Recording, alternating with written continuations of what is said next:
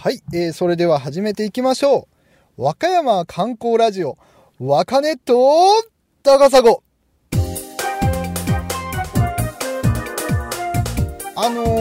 まあ、この収録ね、あの、2014年4月ですね、あの、新年度突入して、えー、初めての収録になるんですけども、まあね、あの、世間では、あの、何ですか？スタップ細胞、これ捏造やったんちゃうか？とかね、捕鯨禁止になって、まあ、日本どうするんや？とかね、まあ、あの、田中将大投手、あの、マー君がですね、あの、メジャーで大活躍するんちゃうか？とか言われてますけど、まあ、いろんなね、変化が世間には出てきてますけども和歌山について言うと特に変化っていうのは何にもないんですよねこれね。ねまあねでも変わらないのが、えー、良いところだと思いますんで今年度も和歌山のねあのー、何ですか知られざる魅力っていうのを和歌ネット通じてお送りできればと思ってますんではいいろんな情報を発信していきますということで、えー、今回も、えー、よろしくお願いします。じゃあ番組紹介させていただきます。和歌山観光ラジオ和歌ネット高砂。この番組は都会の人々があまり足を踏み入れたことのない現代社会の秘境和歌山県。その魅力を120%知っていただくため日夜奮闘するインターネットラジオ番組です。この番組を聞けばあなたも和歌山通？案内人は私高砂次郎丸が務めさせていただきます。はい、えー、今回もよろしくお願いします。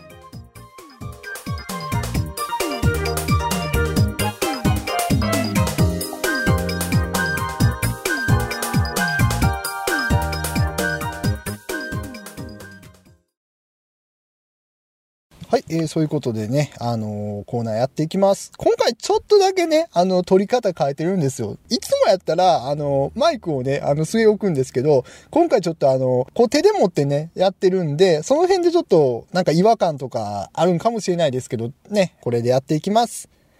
和歌山観光スポット情報はい、えー、このコーナーは、高砂次郎丸が行ってきた和歌山の観光スポットについて、えー、語るコーナーです。まあ、ただしね、これね、あの、次郎丸さんが、えー、喋ってる時点と、あの、何ですか？観光地がまたなんか新しいことありましたよとか、定休日変わりましたよとか、そういうこともありますんで、まあそれはね、あのご自分でインターネット見るなり、あのお電話していただくなりして、観光地にえ問い合わせしといてください。はい。まあ、今回ね、あの、どこに行ってきたかと言いますと、えー、和歌山にはなんとですね、トルコ記念館っていうものがありまして、えー、トルコ記念館、なんでこんなとこにトルコ記念館あるんやろうね、思う人もいらっしゃるかもしれないんですけども、まあトルコって言ったらね、あの皆さんご存知の通り、日本とごっつい仲いい国の一つやと思うんですけども、えっ、ー、と、そのトルコのですね、あの昔のそのオスマン帝国時代のトルコのあの軍艦が、えー、日本にやってきて、その帰り道にですね、あの和歌山県串本町の紀伊大島沖っていう場所、あの、大島っていう場所があるんですけども、和歌山のすごい南側のところに島1個あるんですけど、そこの沖で、えー、トルコの軍艦が、まあ、嵐に飲まれて、ね、あの、座礁して、まあ、沈没してしまったんですよね。そこに、えー、和歌山のですね、当時の村人が、えー、皆さんで助けて、それでトルコ人の人たちを救って、トルコを本国に後であの保護して送り返すんですよね。そういうことがあったんで、えー、和歌山とトルコっていうのは昔からあのつながりがあります。まあ場所的にはですね、和歌山市からだったら、えー、車で2時間半から3時間ですね、このトルコ記念館。和歌山駅からだったら、えー、スーパークロシオっていうあの特急ありますんで、これで、えー、最寄りの串本駅まで約2時間、えー、そこからはあのバスが出てますんで、まあ、それに乗っていただくっていう感じですね。まあ、大阪駅やったらです、まあ、約4時間今日ぐらいですかね、これね、かかる時間ね。まあ、なんでね、あのー、トルコ記念館に行ってきたかと言いますと、やっぱりね、何ですか、そういった、実際にちょっと足運んだ方が、いろいろ感じるところとかね、わかることとか多いんちゃうかって思って、あの、興味あって行ってきたんですけども、まあ、トルコ記念館の目の前にはですね、ちょうどあの、何ですか、柏崎灯台っていう灯台があって、そこのちょうど見下ろしたところに、えー、トルコの軍艦が沈没した現場っていうのが、えー、分かるようになってます。まあね、あの、19世紀末のね、トルコって言って、オスマントルコって言ったら、まあ、一時むちゃくちゃ強かったんですけど、やっぱりちょっと借金かさんできたりとか、あの、列強って呼ばれるようなね、ヨーロッパの国々やったり、あとロシアがね、どんどん強くなってた時代やったんで、まあ、オスマントルコ、オスマン帝国もどんどんどんどんこう、押されてきてた時代なんですけど、まあ、そこでね、国の威信をかけて、えー、まあ、軍艦を派遣してアジア諸国回ることによって自分とこの国もまだまだ頑張れるぞっていうことを対外的に示すために、えー、トルコがですね、あの、エルトゥールル号っていう軍艦を派遣しました。でもまあ、これエルトゥールル号をね、もう作ってから結構時間も経ってますし、もう何回もね、水漏れとかするようなボロボロの船やったんですけど、それをまあ、なんとか修理して、それでえー、日本でしたり、ね、その中国でしたり、東南アジア、そこにあの派遣しようっていうことになったんですね。はい。まあ、日本であの天皇陛下に謁見した後、帰っていくわけですよ。トルコに向けてね。で、その途中にちょうど、あの、和歌山県の、えー、紀伊大島沖に、えー、を通りかかるんですけど、そこで台風に遭ってしまって、えー、なんですか、座礁して、それで、えー、まあ、600人ぐらい乗れる船やったんですけど、500人以上の人がね、あのー、船沈没して亡くなってしまいました。はい。でもね、和歌山の村人の人たち、ごっつい優しいから、あの、もう見ず知らずのトルコ人の人たちを嵐の中保護して、食料とか分け与えたりとかね、あの、服着せてあげて、それでまあ、救ったんですよね。で、その人たちを、えー、最終的に、あのー、トルコにね、あの、比叡っていう軍艦と金剛っていう軍艦なんですけど、それで、えー、送り返したっていうことですね。はい。まあだからね、120年経った今でも日本とトルコはごっつい仲良くて、ね、あの、イラン・イラク戦争の時に、その日本人、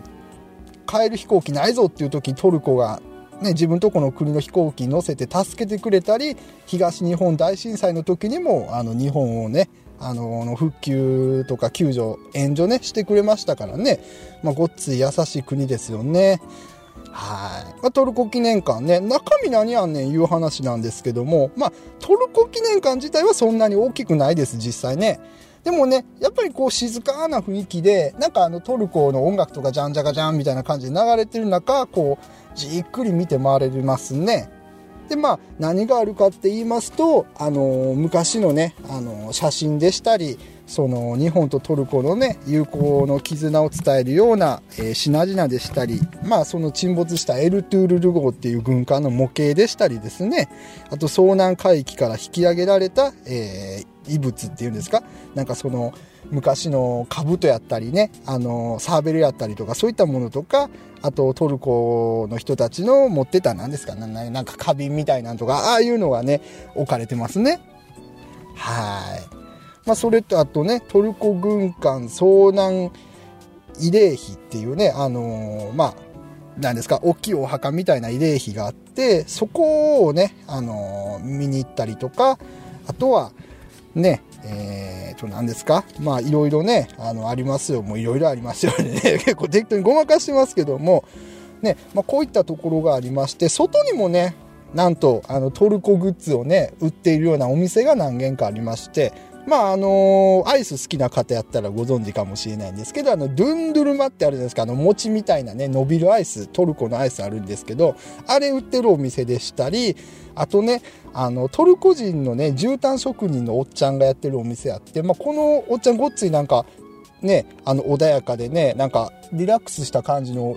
言い方なんですけど、もうね、あの、お守りでしたり、あの、トルコの絨毯でしたり、アクセサリーで、そういったものを売ってくれてまして、それでまあちょっと会話とかもしてくださる方なんですけど、まあやっぱりね、ちょっとこれいいか悪いかって言われたら、僕はあくまで褒めてるつもりで言ってるんですけど、あの、あんまりね、商売系むちゃくちゃ出してこないんで、だから逆にこっちから買わないと、あ、なんか悪いな、みたいな感じで、あの、買ってしまう店ですね、ここはね。はい。なんかすごい和歌山っぽい感じがして、これはどうですか？そのね、トルコの人、トルコ人のそのおっちゃんがもともとそういう性格なんか、和歌山にずっと住んでるから、その和歌山人っぽさが、こう後で入ってきてしまったのかちょっとわからないんですけど、まあ本当になんか気さくな感じのいいね、あのーお店の方がやってはるところなんで、ぜひね、ここ立ち寄ってください。あのー、ね、まあ、パッと見ほんまにすごいトルコの人なんですけど、むちゃくちゃ日本語とかも流暢ですし、あの、すごい優しい方なんで、このお店はね、あの、僕も太鼓判をしますんで、はい。ね、ということで、はい。まあ、もしよかったらね、あのー、トルコ、ね、トルコ旅行とかもなんかよく新聞とかに載ってるじゃないですかね。あのー、まあ結構、ええ場所やぞ、みたいな温泉とかもあって、ええ場所やぞ、みたいな感じなんで、まあちょっとね、あの国内でちょっとトルコっぽさを体感したい場合は、あの、和歌山に足を運んでみてはいかがでしょうか。ね。はい。和歌山観光スポット情報でした。ありがとうございます。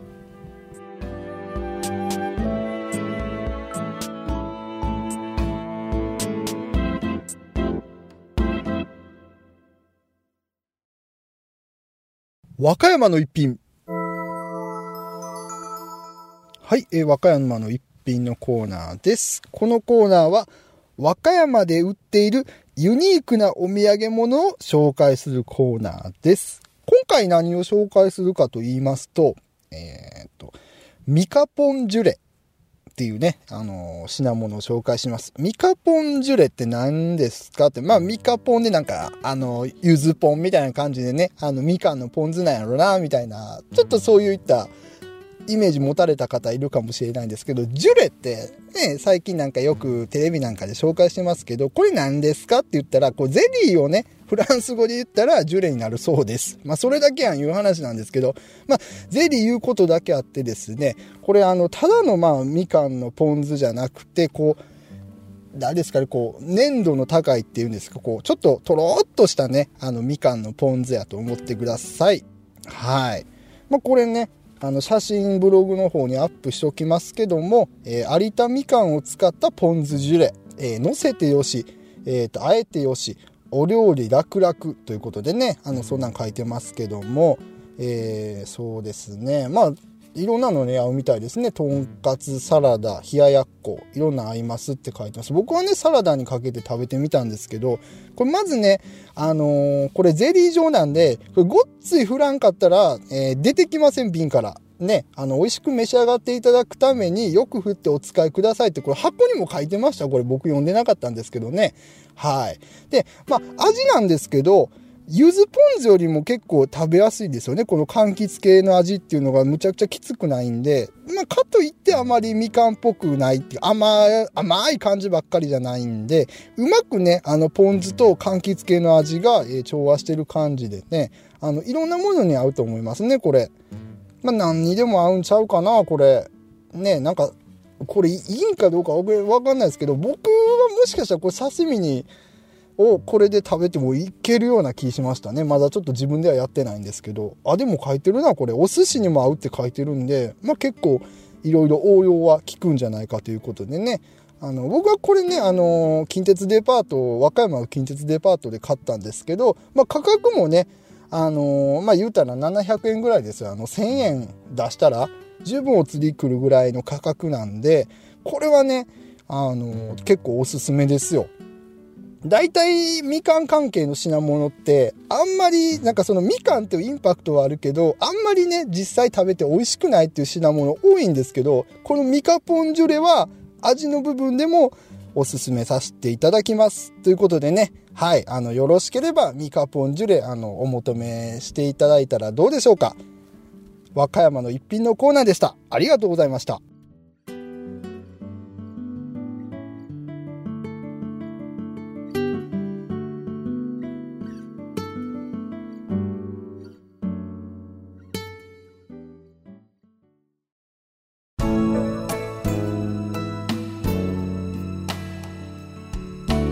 はい、えー、それではエンディング入っていきます。まあ今やったら、あのー、何ですか？ごっつい